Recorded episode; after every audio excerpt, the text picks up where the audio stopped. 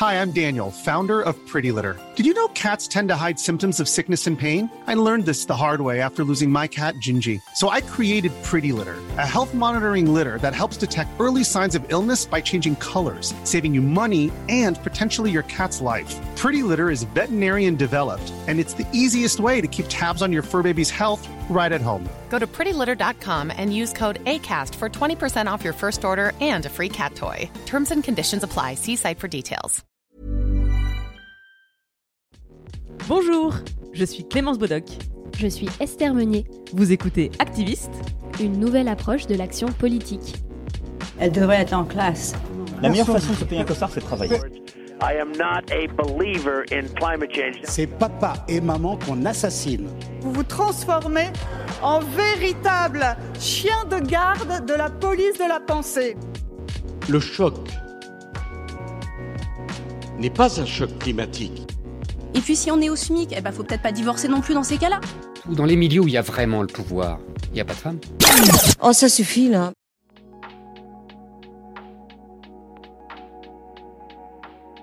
C'est Esther dans vos oreilles et aujourd'hui je suis non pas avec une mais bien avec deux personnes qui changent le monde à leur échelle, Kadija et Pauline. Salut, moi c'est Pauline. Euh, salut, moi c'est Kadija. Elles vivent dans le même quartier, entre la Goutte d'Or et la Chapelle, à Paris. Pour celles et ceux qui ne connaissent pas, c'est l'un des endroits de la capitale où la pauvreté est très visible. Il a abrité pendant plusieurs semaines, ou mois, années même, des campements de personnes exilées en demande d'asile, réfugiées. Face à ce constat quotidien de la misère, elles ont décidé avec une petite équipe de lancer une association, l'Assiette Migrante. Alors pour commencer, est-ce que vous pourriez nous expliquer quelle est la mission de l'association? La mission de l'association, elle est très simple, elle est de distribuer de la nourriture à des personnes qui ont faim dans la rue, euh, majoritairement des, demandeurs d'asile ou des exilés qui, vivent dehors, qui sont en errance dans ces quartiers, mais aussi euh, n'importe quelle personne qui a faim. Euh, le projet de l'association, c'est de cuisiner ensemble. On est tous des, des, citoyens solidaires. On se rencontre, on cuisine ensemble. Une centaine de repas ou 200, ça dépend des, ça dépend des jours. Et, et ensuite, on va distribuer ces plats euh, tous ensemble. Donc le moment de partage, il est dans la cuisine. Euh, c'est l'idée de participer à une action solidaire ensemble, mais aussi de, faire, de, se rencontrer autour d'une action et d'une cause commune. Donc on cuisine avec euh, tout type de, de bénévoles. Les bénévoles peuvent être des bénéficiaires. Il y a des demandeurs d'asile qui cuisinent avec nous et qui en profitent aussi pour, pour manger. Et il y a aussi, enfin, il y a tout type de personnes dans l'association. Et euh, le moment de distribuer ces repas, la suite logique de la cuisine. Est-ce que cette mission, pour vous, elle est politique ou pas? Euh, Alors, je pense que ça dépend vraiment des gens. Euh, personnellement, elle n'est pas politique du tout à la base.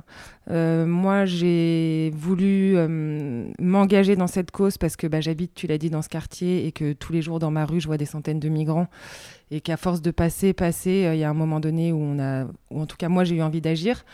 Du coup, je me suis engagée dans cette cause, mais vraiment, la politique, c'était vraiment le côté humain qui m'a donné envie. Euh, politiquement, euh, je commence à m'y intéresser. Ça fait tout juste euh, quelques mois que je m'y intéresse parce que je m'engage vraiment davantage dans cette cause. au début, pas du tout. Et de toute façon, j'ai l'impression que même les politiques savent pas quoi faire et qu'on nous raconte un peu tout et n'importe quoi. Donc, je me méfie beaucoup de ça. Et c'est pour ça que parfois, j'ai un peu de mal avec l'aspect politique.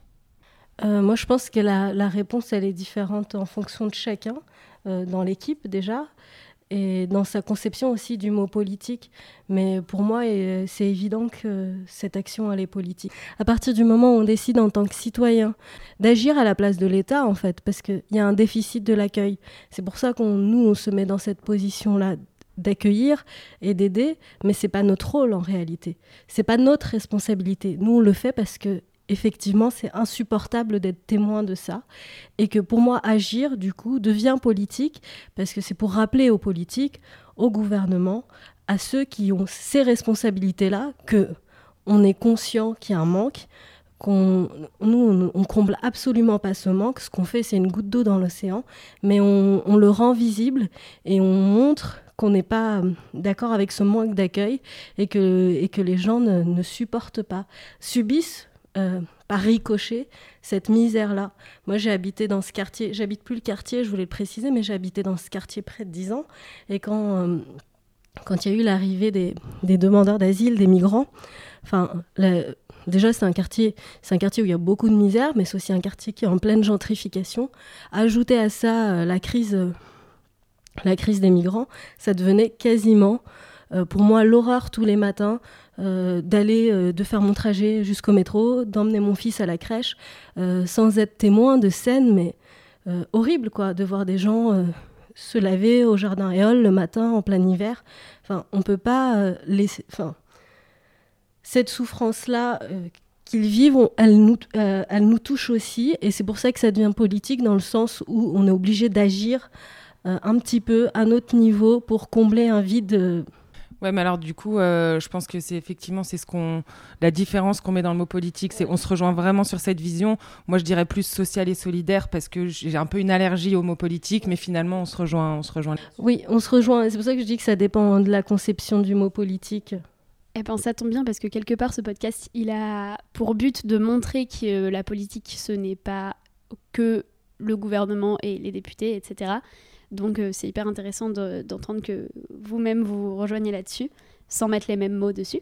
Euh, et je voudrais revenir un peu dans votre passé, à toutes les deux, et euh, vous demander si vous vous souvenez quelles étaient vos premières indignations, même en tant qu'enfant, adolescente, les premiers trucs où vous vous êtes dit que c'était pas juste. moi, je me souviens d'un moment, alors c'est pas une indignation, c'est une sensibilité un peu face à, une, scène de vie. Euh, c'était chez moi, j'avais peut-être, euh, enfin chez mes parents, j'avais 6-7 ans, et il y a une jeune femme qui a sonné à la porte euh, pour vendre des peintures parce qu'elle était à, la rue, elle n'avait pas d'argent. Elle... Et ma mère l'a accueillie, lui a offert un café, elles ont commencé à discuter, et la jeune femme a pleuré parce que voilà, elle n'était pas bien. Et alors, c'est ma mère qui m'en a. Moi, je me souviens de cette scène, mais je me souviens pas exactement des détails. Mais apparemment, j'ai été tellement touchée que j'ai pris ma tirelire et je lui ai tout donné.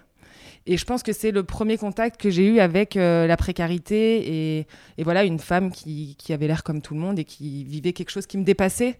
Mais j'ai eu cette sensibilité, je pense, euh, très vite. Et donc voilà, c'est une scène que je garde un peu en tête. Après les indignations. Euh, c'est très global, mais j'aurais pas une, euh, j'aurais pas une, euh, un sujet vraiment qui me touche particulièrement à part les migrants maintenant. Sinon, euh, sinon si on n'a pas fini de s'indigner, si, si on est un peu sensible. moi, pareil, je dirais que c'était, enfin, qu'il y en avait plein déjà dès l'enfance. après, je saurais pas précisément mettre un souvenir clair, mais ce qui m'a moi, j'ai grandi à Paris une partie de, mon enfance, et puis à l'adolescence, j'ai déménagé en banlieue. Il y a peut-être ce contraste-là entre la vie parisienne, euh, même si euh, quand je vivais à Paris, on était euh, à 5 dans un studio de 10 mètres carrés, mais il y avait tout un confort en dehors de l'appartement qu'on que j'ai pas retrouvé ensuite quand on a déménagé en banlieue. Et je dirais le racisme, peut-être que ça a été le, euh, ma première, euh, mes premières indignations, c'était d'être confrontée au racisme. Et j'ai des souvenirs euh, vraiment très forts. J'en ai pendant l'enfance, mais très fort, ça a été après le bac, parce que j'ai fait une prépa dans un lycée. Et je me souviens, j'étais en Hippocagne. Et mes profs de prépa, pendant toute l'année, m'appelaient avec un prénom à consonance arabe, mais qui n'était pas le mien. C'était soit Malika, soit Fatima. Soit... Et ils n'arrivaient pas à retenir le mien alors qu'on devait être euh, peut-être deux nanas d'origine maghrébine dans la classe. quoi. Et, ça, c'était un truc qui m'avait vraiment fait euh, mis en colère. Donc l'injustice en général, quoi. Enfin, l'injustice et particulièrement l'injustice euh, liée au racisme. Ils étaient, ils étaient conscients de ne pas utiliser le bon prénom ou? J'ai pas la réponse. Parfois, je me... Parfois j'avais l'impression qu'ils étaient conscients. Parfois, peut-être que certains, c'était de la mal maladresse, mais vraiment mal placée pour le coup, ou une flemme intellectuelle aussi de retenir un prénom qui ne correspond pas à ce qu'ils entendent d'habitude. Et, je, sentais aussi de la. C'est la première fois que j'ai eu un sentiment où celui de pas me sentir à ma place quelque part, alors que j'adorais la littérature, qu'à l'époque j'avais envie de, grandes écoles, etc. Et moi, ça m'a fait vraiment fuir la prépa. Hein. Clairement, euh, ça a très bien fonctionné, euh, j'ai laissé tomber. Et ouais, ça vient de là. Et après, euh, j'ai fait du droit, sentiment d'injustice qui m'a l'envie de, de, me battre contre les injustices parce que peut-être qu'à ce moment-là, je me suis pas battue pour cette injustice-là qu'on m'appelle par mon prénom, tout simplement. Et du coup, ça aurait provoqué ton envie d'agir sur d'autres injustices, même à travers ton métier, quoi. Oui, oui, clairement. Tu fais quoi comme métier en ce moment? Alors, en, ce moment, je, mon métier, c'est un peu l'assiette migrante. Donc, euh, je, ne travaille pas en ce moment. Enfin, je travaille pour l'association euh, bénévolement. Euh, voilà, je suis en congé maternité, donc.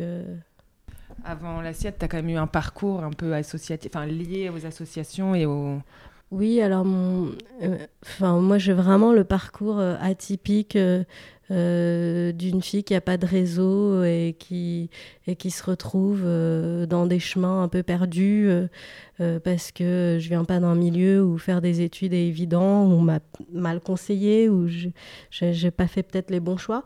Enfin, je suis passée, j'ai fait une hippocane, ça s'est mal passé pour les raisons dont j'ai parlé. Ensuite, j'ai fait du droit, où je me suis pas sentie à ma place non plus. Et après, j'ai fait une filière artistique. Alors, j'ai fait vraiment ce qui me faisait kiffer, c'était une fac de ciné ça s'est bien passé, je, réalisais des petits cours, je me suis amusée, etc.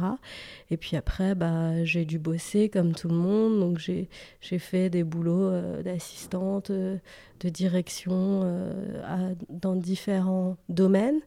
Et un domaine qui m'a du coup vraiment rapproché de, enfin, qui a créé un déclic chez moi dans, dans l'envie d'agir dans l'associatif, c'est que j'ai bossé pour la Fondation de France pendant, pendant plus de deux ans, au programme Solidarité Migrant d'ailleurs. Euh, et euh, j'étais super heureuse d'intégrer ce, ce job. Et c'était toute la partie financement d'associations qui agissaient sur le terrain et euh, de, de, de, lire euh, tous les projets et de me rendre compte de toutes les actions associatives et, et de, constater qu'il y avait plein de gens qui se bougeaient en France euh, pour des causes, ça m'a vraiment donné envie de, de, passer de l'autre côté. Et toi, Pauline, est-ce que après ces premières indignations d'enfants, tu as un parcours classique de militante ou ça t'est tombé dessus parce que tu habitais ici et que tu l'as vu tous les jours? Sachant que quand je dis parcours classique de militante, ça va être quelqu'un par exemple qui s'investit dès ses études ou même avant dans des associations, euh, etc. Euh, alors moi j'ai un demi-parcours de militante. En fait j'ai fait des études d'économie et d'anglais. Euh, et l'économie m'a amené à vouloir bosser dans le développement économique, notamment des pays du tiers-monde. Donc j'ai pas mal bossé là-dessus, j'ai fait un mémoire dessus. j'ai fait un stage à l'ONU à Genève pour euh, justement dans la partie développement économique. Et j'ai fait un autre stage euh, dans une association qui s'appelait Planète Urgence et qui envoyait des bénévoles euh, faire des, des, chantiers de deux semaines, surtout des, des, des, gens de l'entreprise qui, sur leur congé, pouvaient aller là-bas. Donc ça m'intéressait beaucoup. Et puis, je ne sais pas pourquoi, j'ai quand même un peu dévié et j'avais toujours eu envie d'être journaliste. donc voilà, j'allais un peu entre les deux. Sachant que l'économie, c'est quand même un, domaine qui ouvre beaucoup l'esprit, donc pour le journalisme, c'est toujours bien. Et du coup, j'ai fait un, DESS, donc euh, maintenant, je sais pas, c'est un Master 2, je sais plus comment on dit. Ouais, DESS de euh, journalisme économique. Donc là, j'ai un peu voilà, dérivé vers le journalisme par ce biais-là. Et puis très vite, euh, bah, l'écho, ça m'a gonflé, parce que voilà, parler des chiffres d'affaires de Renault, etc., c'est pas très épanouissant. Et donc, du coup je me, comme j'aime beaucoup le sport et que j'en ai beaucoup fait, je me suis retrouvée journaliste sportive pendant 10 ans à Eurosport. Et puis après 10 ans, je suis partie, j'ai bossé un peu à droite à gauche et j'ai commencé, euh, et j'ai commencé à, bah, trouver un. J'ai trouvé un collectif euh, euh, qui faisait à manger aux migrants. c'est là où on s'est rencontrés avec Khadija et avec tous ceux avec qui on a monté l'assaut. Mais à la base, on était dans un collectif. Donc, c'était pas du tout nous qui avions créé ça. C'était quelque chose qui, existait depuis 4 ans. Et puis ça s'est terminé parce que euh, c'était dans un squat qui a été récupéré par Vinci pour en faire euh, une maison de ville, des appartements et tout. Et du coup, le collectif a un peu, voilà, ça s'est terminé comme ça. Et, euh, et, du coup, on a décidé, avec quelques personnes avec qui on avait créé un peu des affinités, on a décidé de créer notre assaut. Et une semaine après, voilà, on se lançait dans le truc. Et, et voilà. Enfin, c'est, ça me surprend que tu parles pas de, ta mère, en fait, qui est, qui est une grande militante, euh, enfin qui va aux manifs, euh, qui est, qui est très concernée par, euh, par, par toutes les luttes sociales en général. Ouais, c'est vrai que ça doit être un peu génétique aussi. ma mère est très, alors elle est très humaine avant tout, donc c'est vrai que quand j'étais petite à la maison, j'avais des défilés de gens qui venaient au bureau des pleurs et elle consolait tout le monde et c'était voilà. Et, et oui, très. Hum, elle, est, elle était d'abord vraiment humaine, encore une fois, un peu euh, Mère Teresa, comme on l'appelait. Et puis, ça fait quelques années qu'elle devient militante, euh, alors politique, entre guillemets, parce que pareil, elle, la politique, euh, je pense qu'on on est un peu allergique de mère en fille, mais elle est au gilet jaune tout le temps, elle est à telle manif, telle manif, parce qu'elle ne supporte plus, en fait, tout ce qui se passe et elle veut lutter, non pas pour elle, mais pour nous et pour ce qui va, ce qui va en rester. Euh, et évidemment que euh, ce que je fais moi via l'association, euh, ça la touche énormément. Et d'ailleurs, voilà, elle, nous soutient pas mal. Ils sont venus à l'assaut et c'est de toute façon, tout ce qui est humain, j'ai l'impression que dans la famille, voilà, ça nous touche. et, mais tu as raison, effectivement, je pense que j'ai été habituée très tôt à avoir cette sensibilité, cette ouverture, cette attention aux autres plutôt. Voilà. Et ça, je pense que ça vient de ma, de ma mère, ouais. Donc, vous m'avez parlé toutes les deux de comment vous aviez évolué en termes de pensée militante. À quel moment vous décidez de rejoindre ce collectif au départ? Euh, bah moi, j'ai commencé d'abord à suivre les actions du, du, collectif, c'était le collectif La Cuisine des Migrants, sur les réseaux sociaux. Et, euh, euh, bah, à l'époque, je bossais à plein temps, euh, jeune maman, et, tout ce que je pouvais faire, enfin, toutes les choses que j'avais l'impression de pouvoir faire, c'était de suivre les, actions des autres sur les réseaux. Et donc, je les soutenais à distance et je les enviais aussi, j'avais envie de participer. Et quand, je me suis retrouvée au chômage, je me suis dit, le lendemain, enfin, vraiment le lendemain, je me suis inscrite pour aller cuisiner, et puis c'est devenu une addiction, mais vraiment quoi, parce que il, s'est passé quelque chose de magique. Euh, enfin, c'était c'est parti, c'était particulier quand même. On, se retrouvait euh, genre une quinzaine de personnes qui se connaissent pas du tout euh, le matin dans un squat plutôt glauque et et, et puis personne se parlait. On était là à découper, à cuisiner ensemble et et puis, euh, au moment d'éplucher les oignons, il se passait toujours quelque chose. Et euh, À 10h du matin, éplucher 50 kilos d'oignons. Ouais, tout le monde se mettait à pleurer. On est... Je me souviens qu'il y avait des bonnes playlists musicales qui passaient et, ça créait des liens, la musique, les, les oignons. Et, puis surtout, euh, c'était beau de se retrouver tous des inconnus et d'avoir envie et, et, de distribuer ensuite des repas dans des conditions difficile, hein, parce que euh, le collectif distribuait des repas tous les jours, euh, cinq, enfin 5 jours sur 7, excepté les week-ends, mais euh, c'était 300 repas par jour. Il y avait énormément de, de, monde, de bénéficiaires, il y avait la queue, parfois il y avait souvent pas assez à manger, et c'était très physique, très, violent aussi. Et du coup, on, se sentait... Pourquoi violent? Violent parce que, euh, parce que, parce que les gens faisaient la queue euh, pour manger, qui mangeaient par terre. Enfin, c'était ce que je ressentais au début. Euh, en tout cas, les, premières fois, oui, c'est assez déstabilisant déjà de voir des gens manger par terre, de les voir se bousculer pour avoir une barquette. Enfin, on était nombreux en plus, mais enfin, c'était c'était bizarre et en même temps, euh, euh, à chaque fois que j'ai participé, j'ai eu envie de revenir et j'ai eu envie.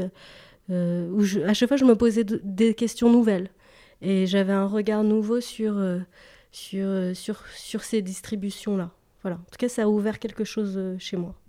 Alors moi, c'est complètement absurde comment j'ai découvert ce collectif. C'est un été, il y a eu une, tempête, des inondations énormes, toute la rue était inondée. Et je ne sais pas pourquoi, je vais sur Twitter et je tape le nom de ma rue plus inondation pour voir s'il y avait des gens qui mettaient des photos, parce que j'aime bien regarder. Et là, je tombe sur un tweet qui n'a rien à voir, mais qui parle de ce collectif. Et du coup, comme bah, pareil, j'étais un peu sensibilisée par ça, vu l'endroit où j'habite, j'ai regardé un peu le site et j'ai vu qu'on pouvait y aller. Et je pense que, ouais, pareil, la semaine d'après, je me suis inscrite et j'y suis allée. Et voilà, c'est un peu ce que dit euh, Kadij, c'est que euh, tu arrives à 10h du mat euh, dans un vieux squat, tu retrouves des gens que tu connais un peu. Ah, ça tourne, donc parfois tu sais pas quel casting tu vas avoir. Donc tu arrives à 10h et tu as des gens avec qui tu pas vraiment d'affinité ou tu connais pas. Et l'ambiance prend pas. Mais bon, après, de toute façon, tu fais pas ça pour ça. Mais il y a d'autres jours où eh ben, tu retrouves un tel, un tel, tu papotes, il y a de la musique.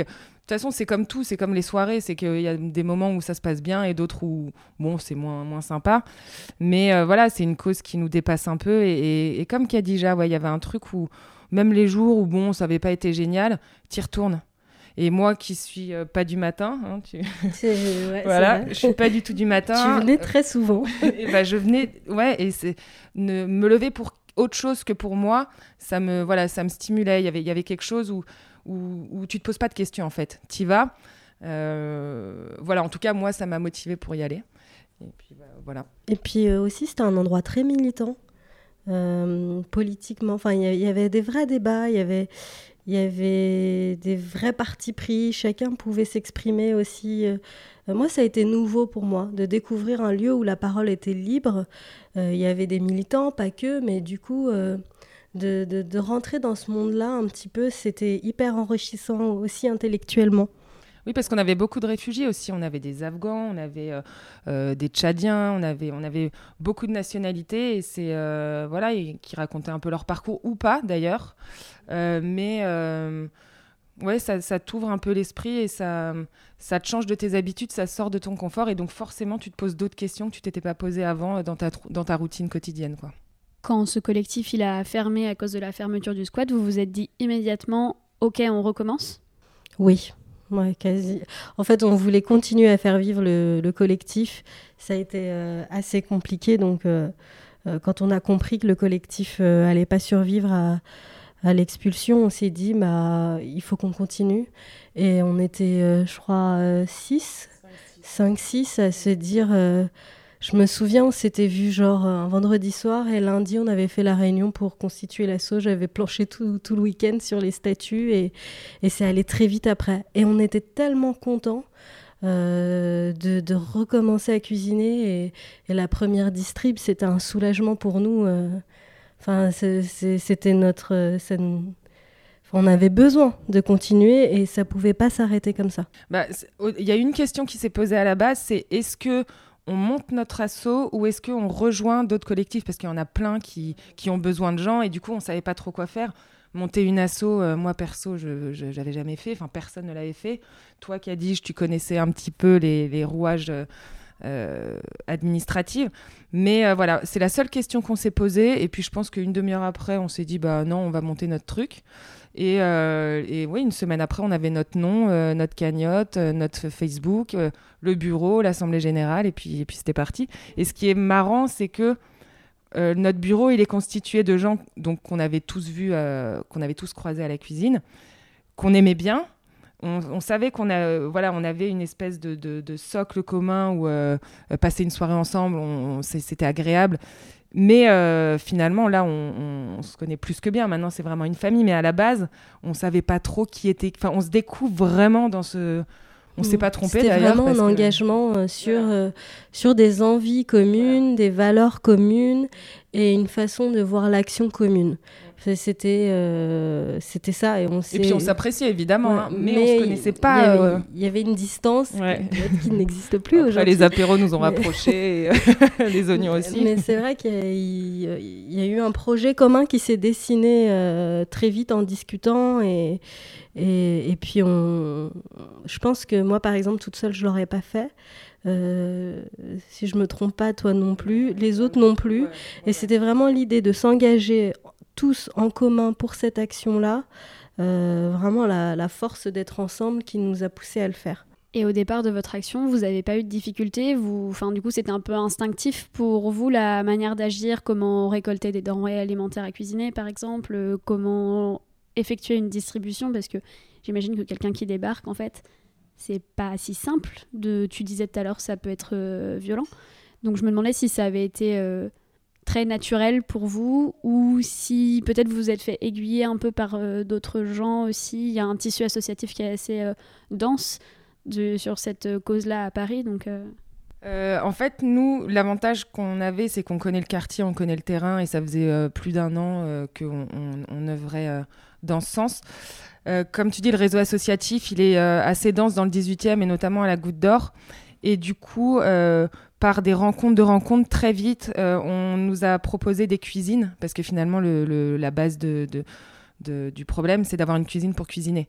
Le squat étant fermé, il fallait qu'on trouve un endroit. On en a trouvé un premier et puis on en a trouvé un deuxième par Saïbo qui fait partie de notre bureau. Et là, on est accueilli euh, dans une cuisine à l'accueil Goutte d'Or, euh, deux fois par semaine. Donc, très vite, en fait, effectivement, on a réussi à avoir un lieu.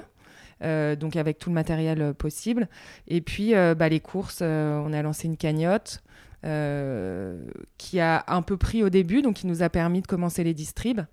Et après, bah, on en reparlera, mais on a été invité à un gros festival qui s'appelle le Festival du BAM pour faire euh, des repas pour ce festival et on a réussi à gagner pas mal d'argent qu'on a tout reversé euh, pour la cagnotte. Et de là est parti un système d'autofinancement où des particuliers, des entreprises, des associations maintenant euh, nous demandent des buffets solidaires. Donc on le fait à des tarifs vraiment modiques, mais on reverse tout à l'assaut et du coup on arrive à se financer pour les distribs, pour acheter, pour... Voilà, donc pour l'instant ça roule. Euh, c'est comme ça qu'on trouve un peu notre, euh, notre équilibre. Après, pour la plupart, on avait déjà euh, bah, une expérience de, plusieurs mois, pour certains des années de distribution alimentaire dans le quartier. Donc, on avait déjà cette expérience-là. donc, on savait comment gérer même de manière, enfin, on avait les bons réflexes, que, euh, ramasser les déchets, euh, faire une file, euh, vous savez, organiser une distribution en sécurité pour ceux qui distribuent et pour ceux qui, qui viennent manger. Donc on avait déjà toute cette expérience-là.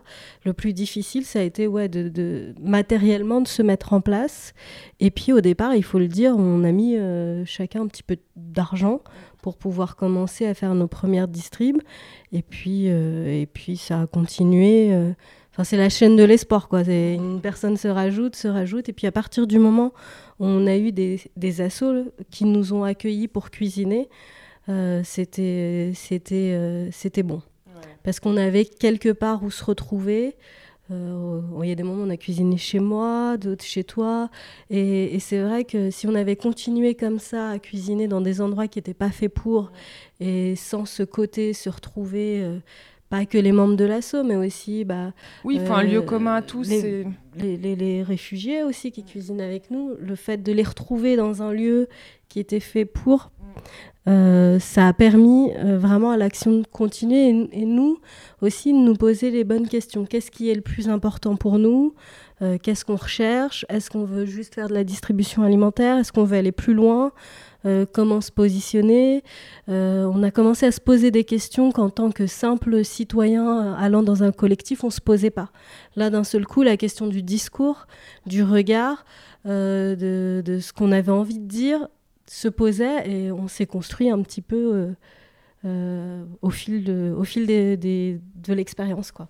Ouais, bah c'est vrai que de, bénévole d'un collectif, tu passes à responsable d'une asso, donc euh, forcément, tu as un positionnement à avoir qu'on a pas, enfin c'est pas qu'on l'a pas trouvé, mais pour l'instant on n'est pas non plus encore dans une revendication très claire. Une, on, a les valeurs qu'on a communes, etc. Mais c'est vrai que pour l'instant on n'a pas vraiment eu le temps de se positionner politiquement ou, voilà, c'est en construction. Moi, je suis non, mais pas d'accord. Oui, mais, mais, euh, tu vois, on a, eu, on a dû se confronter à des trucs. Si on était à la cuisine des migrants, on ne serait pas posé la question. Oui, bien sûr. Mais oui, euh, les contrôles policiers, euh, le choix de, de, de, de, changer de, lieu de, distribution, selon les évacuations. la communication avec les élus, essayer de rentrer en contact avec la mairie, parce que quand on s'est fait taper sur les doigts par des, par des habitants ou par, de, par la police de manière complètement injuste, il a fallu que ce discours qu'on n'avait peut-être pas au début, il a fallu qu'à un moment donné, on, on l'assume et qu'on qu'on dise...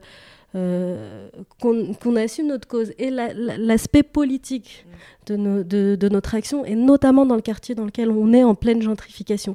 Et, c'était pas facile, parce qu'il y a eu même un débat entre nous, des désaccords, mais il a fallu à un moment donné, on, a été, on, on, a dû le faire. Si on avait été encore dans un collectif. Est-ce que vous pouvez expliquer un peu en quoi, euh, à quelles difficultés vous avez dû faire face Tu l'as mentionné rapidement comme ça, mais je pense que quand on n'a pas participé et pas vécu ça, c'est difficile de visualiser. Donc peut-être vous pouvez détailler un peu. Alors on s'est rendu compte très vite, et c'était la première distribution, euh, bah déjà euh, que ce qu'on faisait je sais pas comment le dire, mais faisait pas l'unanimité, ça se dit comme l'unanimité, parce que dans le quartier, par exemple, euh, on avait on n'avait jamais eu, moi en tout cas quand quand j'étais au collectif, j'avais pas ce sentiment euh, de gêner ou de déranger d'autres personnes. Et euh, donc, première distribution, on a tout de suite eu des messages de, de, personnes qui, qui, qui, étaient gênées par la distribution dans leur quartier. Et donc, euh, au début, on s'excuse, on essaye de trouver un terrain d'entente, on essaye de se comprendre, on change d'endroit de, de, distribution pour gêner le moins possible, on essaye d'en trouver un qui gêne pas les habitants, qui, enfin, qui fasse euh, l'unanimité. L'unanimité. L'unanimité. Euh, je, suis un peu dyslexique. Et, et du coup, au début, voilà, on est dans, cette, dans, dans ce positionnement de toujours de ne pas gêner, de... et puis à un moment donné, on se rend compte que on a beau changer de place, il y aura toujours euh, soit la police, soit des habitants mécontents, euh, euh, soit pas assez de bénéficiaires parce qu'à force de tourner en rond, ils ne nous trouvent pas. Donc à un moment donné, on a choisi un point, on s'est dit on, reste là et puis, basta, on sait qu'on gêne pas, qu'on ramasse derrière les déchets, qu'on essaye, qu'on respecte la charte de distribution alimentaire de la mairie de Paris qui nous a invités à une réunion un peu pour nous mettre dans les clous, c'est pas évident en fait. Il faut s'accrocher parce que c'est vrai que première fois, euh, tu as un habitant très virulent qui, qui, nous harcèle de messages. Ensuite, euh, et qui en plus nous, nous envoie par Facebook des la photo de. Alors il y a, y a eu la photo de hum, quand tu quand tu déclares ton association. Il avait pris en photo nos statuts, nos euh, statuts, nous les avait envoyés, donc ils savaient exactement qui on était. Et très vite, euh, dans les premières distribus aussi, euh, je suis allée voir sur Twitter, parce que c'est ma passion, hein. j'ai tapé l'assiette migrante, je sais pas quoi, et je trouve des photos de nous prises sous le manteau, dans la rue ou par des fenêtres des habitants, où on nous voit distribué. Et alors là, c'est, je t'épargne un peu le, discours, mais c'est euh, complètement absurde. Mais c'est vrai que c'est décourageant parce que nous, on a l'impression de faire, on, sait qu'on fait quelque chose de bien. C'est pas juste on a l'impression et on sait qu'on le fait avec le plus de précautions possible et qu'à un moment donné, la seule façon de de ne pas se faire embêter et c'est d'assumer euh, que certains sont pas contents et de dire euh, on est dans toute l'égalité, nos statuts sont déposés, on a le droit de faire des distributions alimentaires dans la rue, il n'y a pas d'arrêté qui l'interdit, donc on continue. Ok, j'avais deux trucs à relever. La première chose, c'était vos rapports avec la police, justement, dans le sens où effectivement, ça pouvait laisser entendre que c'était illégal. Là, tu viens d'expliquer que ça ne l'est pas. Non. Donc euh, ça, je veux bien détailler. Et le deuxième truc, c'est effectivement comment gérer ce sentiment de découragement et ne pas jeter l'éponge. Euh, c'est d'oser y retourner en fait. C'est la première. Moi, je j'ai jamais été contrôlée par la police de toute ma vie et, et la première fois qu'on a pris mon passeport. Euh, euh j'ai eu un peu peur. Et puis après, il y a, y, a, y a les tripes qui prennent le dessus et le sentiment d'injustice de se dire, mais c'est quand même n'importe quoi. Et, là, de relever la tête, de pas se laisser faire, de, rappeler euh, aux policiers en question qu'on ce qu'on fait est tout à fait légal, que d'autant plus que nous, on est une association, on essaye vraiment, euh, au départ, on avait vraiment ce, besoin de, faire les choses dans le dialogue. Donc on est en, on est, on est en contact avec l'UEASA depuis le début. On essaye d'être en contact. L'UEASA, c'est euh, l'unité d'aide aux sans-abri, avec la mairie aussi. Donc on a, on a toujours essayé d'être dans le dialogue et là de se retrouver traités comme des comme des délinquants. C'était un peu bizarre, donc bah, on écrit. Enfin, moi, à partir de ce moment-là, j'ai vraiment eu un déclic où, où je me suis dit, bah, je vais pas me laisser faire et je vais, bah, je vais écrire aux personnes concernées. je vais, je vais. On, a même pensé à, à, essayer de rendre médiatique un peu notre souci, consulter les autres assos, se rapprocher des autres associations qui subissaient exactement la même chose que nous et, euh, et, pas se laisser faire quoi et pas se laisser impressionner c'est-à-dire après après il y avait deux choses c'est que à la fois évidemment on était euh, comme dit Kadija on, voulait on était dans notre bon droit on était en toute légalité il y avait quand même un point d'interrogation c'est que ces derniers mois il y a eu tellement euh, de changements. Il y a eu tellement de politiques qui essayaient de se mettre en place, mais qui n'ont pas été mises en place. Donc, même les autres assauts, personne ne savait plus à la fin ce qui était légal, pas légal. Enfin, c'était pas très clair. Et du coup, quand on a les flics qui viennent nous voir, eh ben eux, ils ont une version. Mais ils sont peut-être en toute bonne foi en nous disant bah non c'est pas légal ce que vous faites parce que et nous on a l'impression d'être en toute bonne foi donc on ne sait pas s'ils nous mentent ou si euh, ils sont euh, dans leur réalité. On finit par découvrir on que finit par découvrir que si. Mais sur le coup, c'est là où, il faut se positionner, mais à la fois tu t'essayes vraiment de leur tenir tête en te disant mais, mais peut-être que finalement ils ont raison dans ce qu'ils disent parce que, parce que personne ne sait euh, ce qu'il en est finalement. Et puis comme on débute dans l'action... Ils, ils, vous mentent bah, Enfin, un mensonge éhonté, quoi. On bah, sait qu'on est en bah, train de pas dire la vérité. Je, vais donner un exemple. Il surfe sur le flou, je disons. Je vais donner un exemple très concret et qui ne concerne pas que notre asso. Euh, plusieurs associations ont été contrôlées par la police. Déjà contrôlées de quoi? C'est un peu bizarre. En leur demandant une autorisation pour la distribution. Cette autorisation n'existe pas. Euh, quand on contacte la mairie, euh, elle n'a pas d'information et, la, la, préfecture non plus. Donc euh, c'est si, tu veux, c'est un peu c'est une autorisation officieuse d'être sur des endroits sur, un territoire et pas un autre. C'est-à-dire que si on va distribuer dans, une zone, dans, une certaine zone aux portes de Paris, euh, loin, loin, loin de, des quartiers en pleine gentrification, il n'y a pas de problème. Mais si on distribue dans un quartier euh, où il y a un vrai enjeu de gentrification économique, clairement, ça pose problème. Après, nous, si on, quand on distribue à la chapelle, tout ce qui s'est passé a fait qu'on a changé de point de distribution au final et qu'on s'est rapproché des campements et des portes de Paris euh, parce que, euh, parce que euh, pour plein de raisons différentes, mais on distribue à la chapelle. À l'origine, ces problèmes, on les a rencontrés quand on distribue à la chapelle parce qu'il y, a vraiment, c'est un point de rencontre des demandeurs d'asile, des migrants dans la journée et que c'était un endroit où ils étaient. On avait l'impression, que la distribution pouvait être un peu plus agréable qu'à proximité d'un périph' ou d'un campement.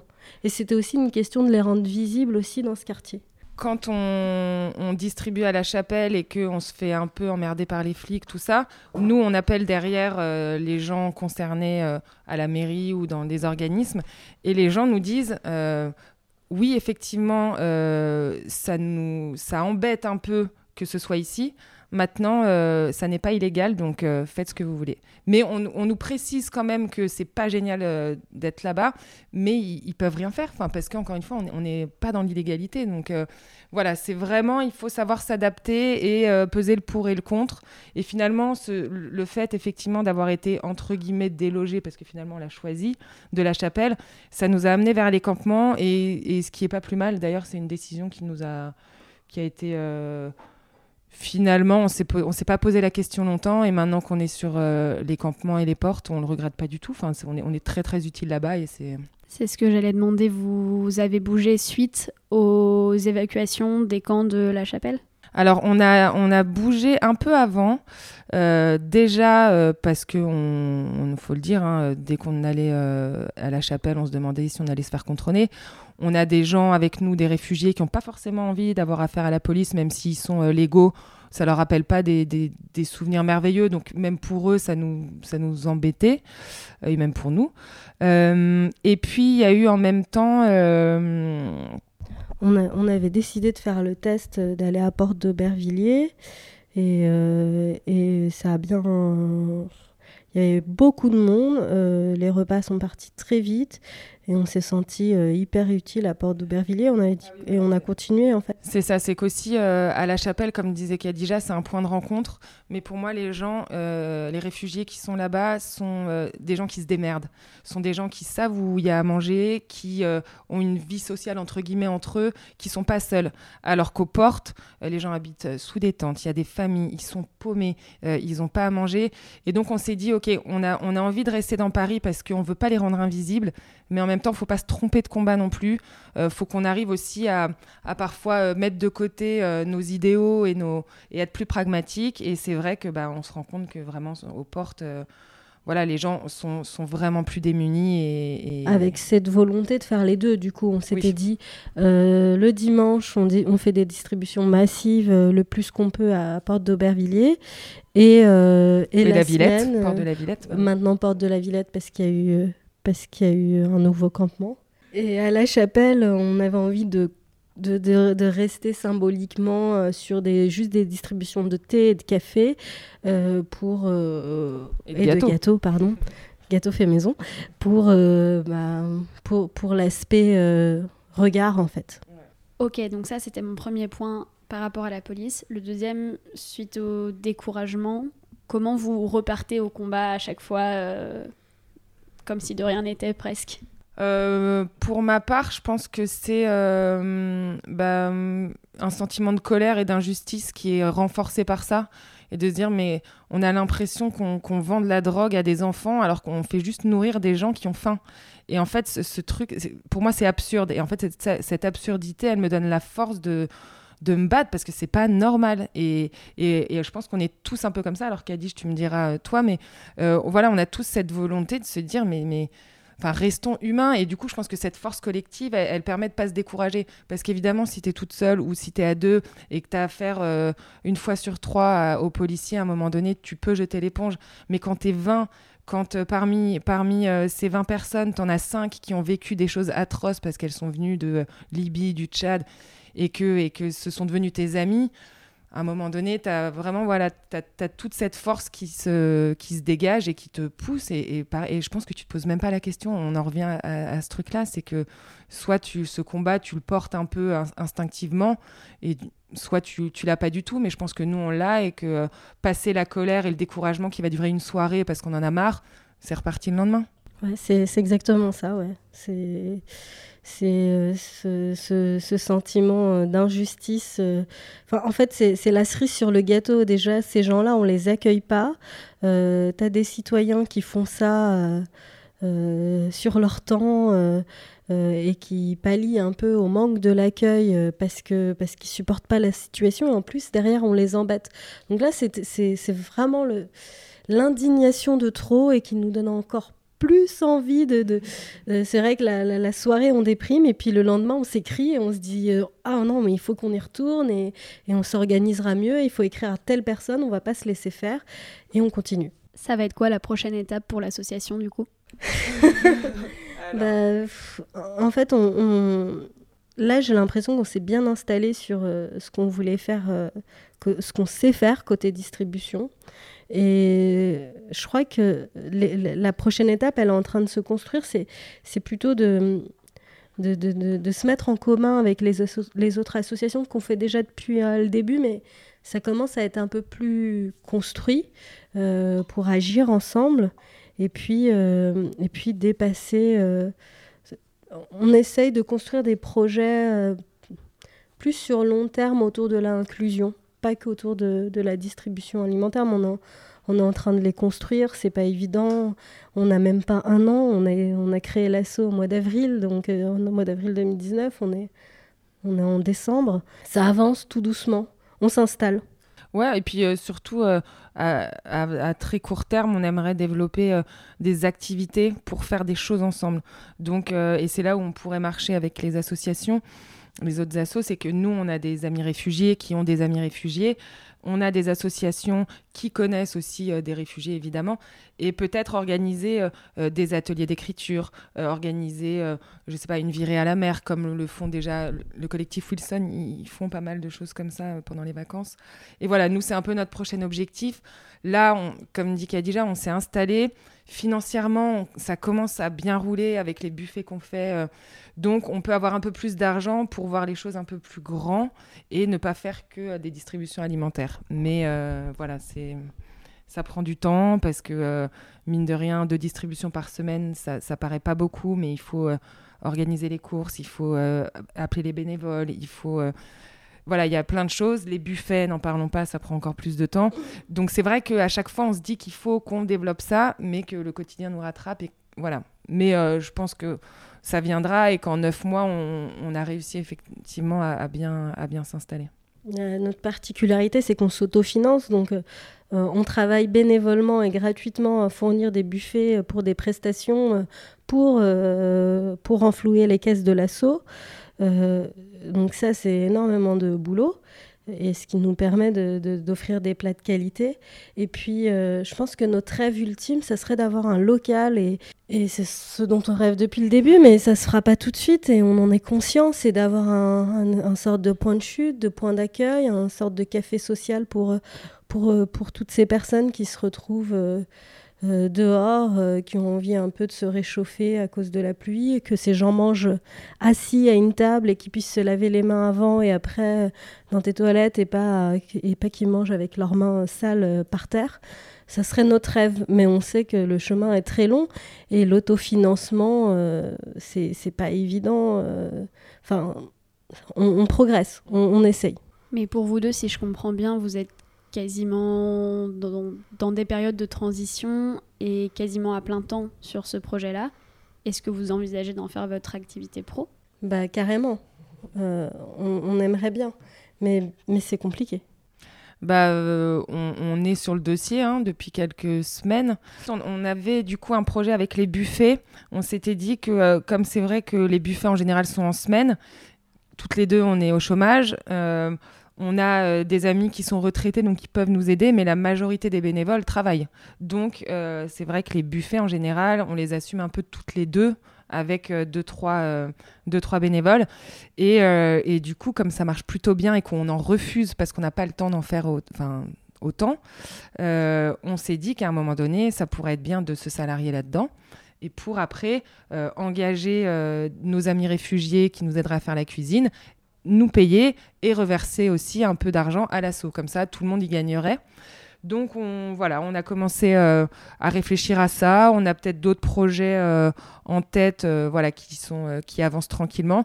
Mais effectivement, oui, moi, je, il y a un an, je m'imaginais absolument pas monter ma boîte solidaire être présidente, vice-présidente, pardon, c'est déjà la présidente. des patates. Éplucher des patates et en vouloir en faire mon métier. Pendant 12 heures d'affilée, déjà. non, mais donc c'est vrai que euh, voilà, ce, cette petite euh, aventure associative a pris des proportions un peu euh, énormes. Alors après, est-ce que ça durera un an, deux ans, trois ans? Est-ce que ça marchera? J'en sais rien. Mais tout ce que je sais et ce que j'ai vraiment réalisé, c'est que autant le journalisme, j'ai adoré. j'ai rencontré des gens géniaux, j'ai j'aimais ce côté créatif, tout ça. Autant euh, là, je me suis jamais sentie autant à ma place que maintenant. Euh, l'intérêt n'est pas le même, euh, l'exercice n'est pas le même, mais je sais que je suis à ma place, je sais que je suis juste et que je ne regretterai jamais d'avoir passé cette période, qu'elle évolue plus loin ou pas. C'est la seule certitude que j'ai et qui me réconforte dans mon envie d'aller plus loin. Et j'ai envie de dire la même chose, vraiment. Pauline et moi, on est très différentes, on a un parcours différent, on a, des goûts différents, mais on, ressent la même chose toutes les deux, c'est que euh, on se sent vraiment à notre place euh, dans ce qu'on fait à tous les niveaux, que ce soit faire la vaisselle après un buffet ou, ou euh, faire toutes les démarches administratives. On est, on est dans le feu de l'action tout le temps.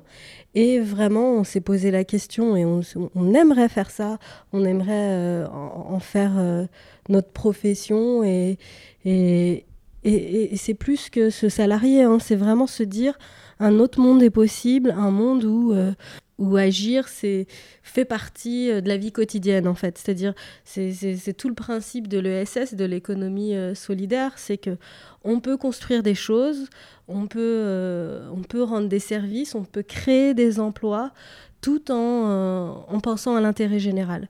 Et, on adorait avoir un lieu où on pourrait faire de l'insertion sociale euh, pour nous, pour, euh, pour, pour, nos amis réfugiés qui viennent travailler avec nous. et l'objectif, c'est ça, c'est de trouver un modèle économique qui nous permettrait de continuer, bien sûr, l'action qui serait au cœur de tout, mais de, de construire quelque chose de plus solide pour tout le monde et pour la société en général, en fait. Pour finir cette interview, j'aimerais savoir toutes les deux si vous pourriez me citer euh, une personne qui vous inspire, qui peut être dans votre entourage très proche ou bien quelqu'un avec qui vous n'avez jamais parlé car c'est une célébrité. Euh, est-ce qu'il y a voilà, quelqu'un qui vous a inspiré à agir? Tu dis pas Céline Dion Ouais, Céline Dion, euh, toutes les deux, hein, ça c'est sûr. D'ailleurs, si on monte notre entreprise, ce sera notre bande-son hein, dans les cuisines. Céline Dion. Ouais. ouais Fallait pas le dire. Euh, attends, je réfléchis. C'est dur comme question parce que. Mais moi, ce qui me vient à l'esprit, euh, je sens que mes potes vont se marrer, mais je crois que c'est ma mère, ouais. Ouais, j'étais sûre que tu allais dire ça. Toi aussi, elle t'inspire ou? La mère de Pauline. non, ouais, moi, je crois que vraiment, euh, je, je... c'est une, une, femme, en dehors d'être ma mère, qui, qui, ouais, qui a beaucoup de de prestance, d'engagement, d'énergie, de et de naïveté aussi dans son dans son engagement, c'est-à-dire qu'elle est voilà, elle voudrait que tout le monde euh, aille bien, tout le monde soit heureux, qu'il n'y ait plus de guerre. Et, je pense qu'on est tous un peu comme ça. Mais elle, elle, elle a l'impression que ça peut être possible. Euh, et, voilà, et je pense que c'est ça aussi qui me donne mon côté euh, un peu idéaliste, un peu rêveuse, et, et, de se dire, comme disait Khadija, qu'un autre monde est possible. quoi. Donc, ouais, je dirais, je dirais ma mère. Oh, moi, c'est dur. je pense à Cédric Héroux comme ça parce que c'est logique. Et ce qu'il a fait, c'est dingue. Mais aussi. Tu peux euh, préciser qui c'est parce que je ne sais pas si tout le monde connaît son nom. C'est un agriculteur qui est, qui est, devenu un grand militant, si on peut dire, de, de la cause migrant parce qu'il a, il a accueilli des réfugiés dans, dans son domaine d'exploitation. Et il a été aussi euh, poursuivi pour aide, pour aide pour délit de solidarité. Euh, et, euh, aujourd'hui, il a créé euh, Roya Emmaüs avec Emmaüs. C'est une espèce de, grosse exploitation. Je crois que c'est bio, mais je suis pas sûre, où il fait de l'inclusion et de l'insertion sociale avec des, réfugiés, des demandeurs d'asile, et, et, en gros, il, construit quelque chose sur un modèle économique solidaire. Et il a été débouté d'ailleurs. Hein. Oui, il a été. Le rien donné. Et puis il prend position euh, souvent. Et, mais après, j'ai envie de dire, euh, tous les gens, euh, tous les bénévoles en général, moi j'ai vraiment découvert que cette France-là existait en, travaillant à la Fondation de France, que ce soit dans le domaine de l'aide aux migrants ou, culturel ou de l'éducation. Enfin, je pense qu'on se rend absolument pas compte du, du nombre de personnes qui agissent dans leur vie, à leur petit niveau et, moi, c'est ce qui m'inspire le plus, c'est de me dire qu'on n'est pas toute seule à faire ça et que ce qu'on fait, euh, c'est commun, c'est banal. Et de plus en plus à Paris, euh, tu te rends compte que chacun le dit peut-être pas, mais tout le monde, enfin je dis Paris, mais parce que j'habite à Paris, mais tout le monde agit en fait. Et, c'est ce qui, et, tout le monde trouve ça normal. Et, c'est ce qui me touche et c'est ce qui me motive, c'est de me dire qu'on est beaucoup à, envie avoir envie que le monde change et on est beaucoup à y participer, que c'est pas un truc euh, exceptionnel. Excellente conclusion. Merci beaucoup les filles. Merci à toi. Merci. Trop cool. Trop cool, effectivement. Merci Esther, merci Pauline et Kadidja pour cet entretien. Vous savez ce qu'il vous reste à faire, vous qui avez écouté ce podcast jusqu'au bout. Oui, absolument. Allez suivre l'association L'Assiette Migrante sur ses réseaux sociaux et si vous le pouvez, soutenez-la physiquement ou financièrement. Rendez-vous dans les notes du podcast pour retrouver tous les liens. Vous êtes un ou une activiste dans l'âme Écrivez-nous à tutoconquérirlemonde à gmail.com pour nous parler de votre projet. Si cet épisode vous a plu, n'hésitez pas à aller l'écrire sur iTunes dans un commentaire accompagné de 5 étoiles. Ça nous aide grandement à faire connaître cette émission. Ça nous aide encore plus si vous envoyez le lien à vos proches susceptibles d'être intéressés. Merci beaucoup pour votre écoute et à la semaine prochaine. Activiste est une émission d'interview portrait-projet de celles et ceux qui changent le monde en commençant tout autour d'eux.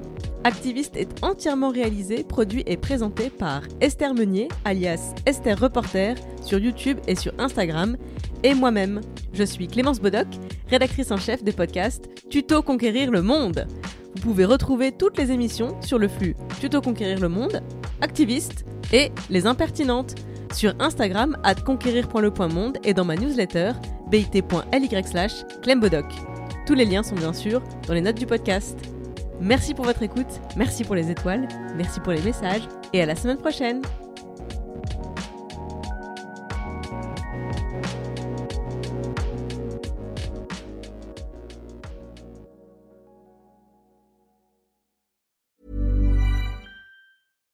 Hi, I'm Daniel, founder of Pretty Litter.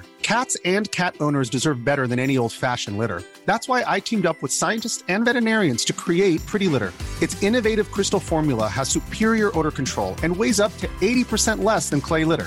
Pretty Litter even monitors health by changing colors to help detect early signs of potential illness. It's the world's smartest kitty litter. Go to prettylitter.com and use code ACAST for 20% off your first order and a free cat toy. Terms and conditions apply. See site for details.